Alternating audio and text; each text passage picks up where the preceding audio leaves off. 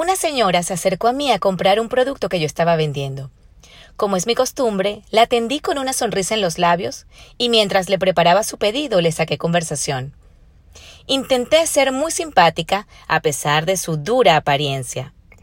De un momento a otro empezaron a salir lágrimas de sus ojos, y me dijo que estos últimos meses habían sido terribles para ella. Hace seis meses su esposo la había abandonado.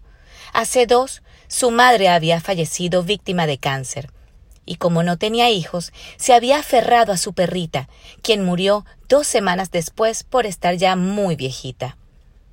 Me dijo también que todas estas situaciones la habían llevado a una depresión y que desde que murió su mamá, ella no había salido de su casa hasta ese día, y que yo era la primera persona con quien hablaba.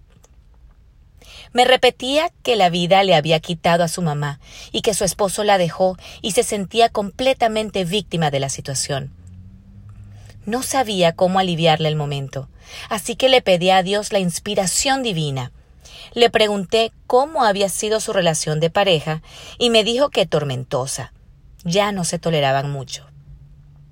También le pregunté si su mamá sufría y me dijo que sí, que padecía de dolores fuertes. Entonces tomé su mano y le dije ¿Qué tal si en vez de decir que su esposo la dejó, no dice que Dios quitó de su camino a una persona que no la amaba ni la valoraba? Y en vez de decir que la vida le quitó a su madre, no dice que al fin pudo descansar después de tanto sufrimiento. Se me quedó mirando. Continué. Es la misma historia vista de diferentes maneras, solo que una la deprime y la otra la alivia. ¿Con cuál quiere vivir?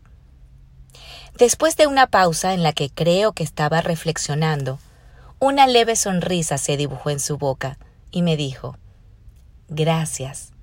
Te prometo que a partir de hoy voy a salir más de mi casa.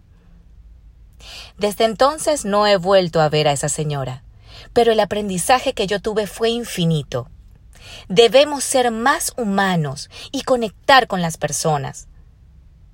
Nuestro trato con la sociedad debe ser más cálido, más amable, si observas más a tu alrededor y vives el presente dando siempre un poco más, puedes servir de instrumento divino para cambiarle la vida a alguien.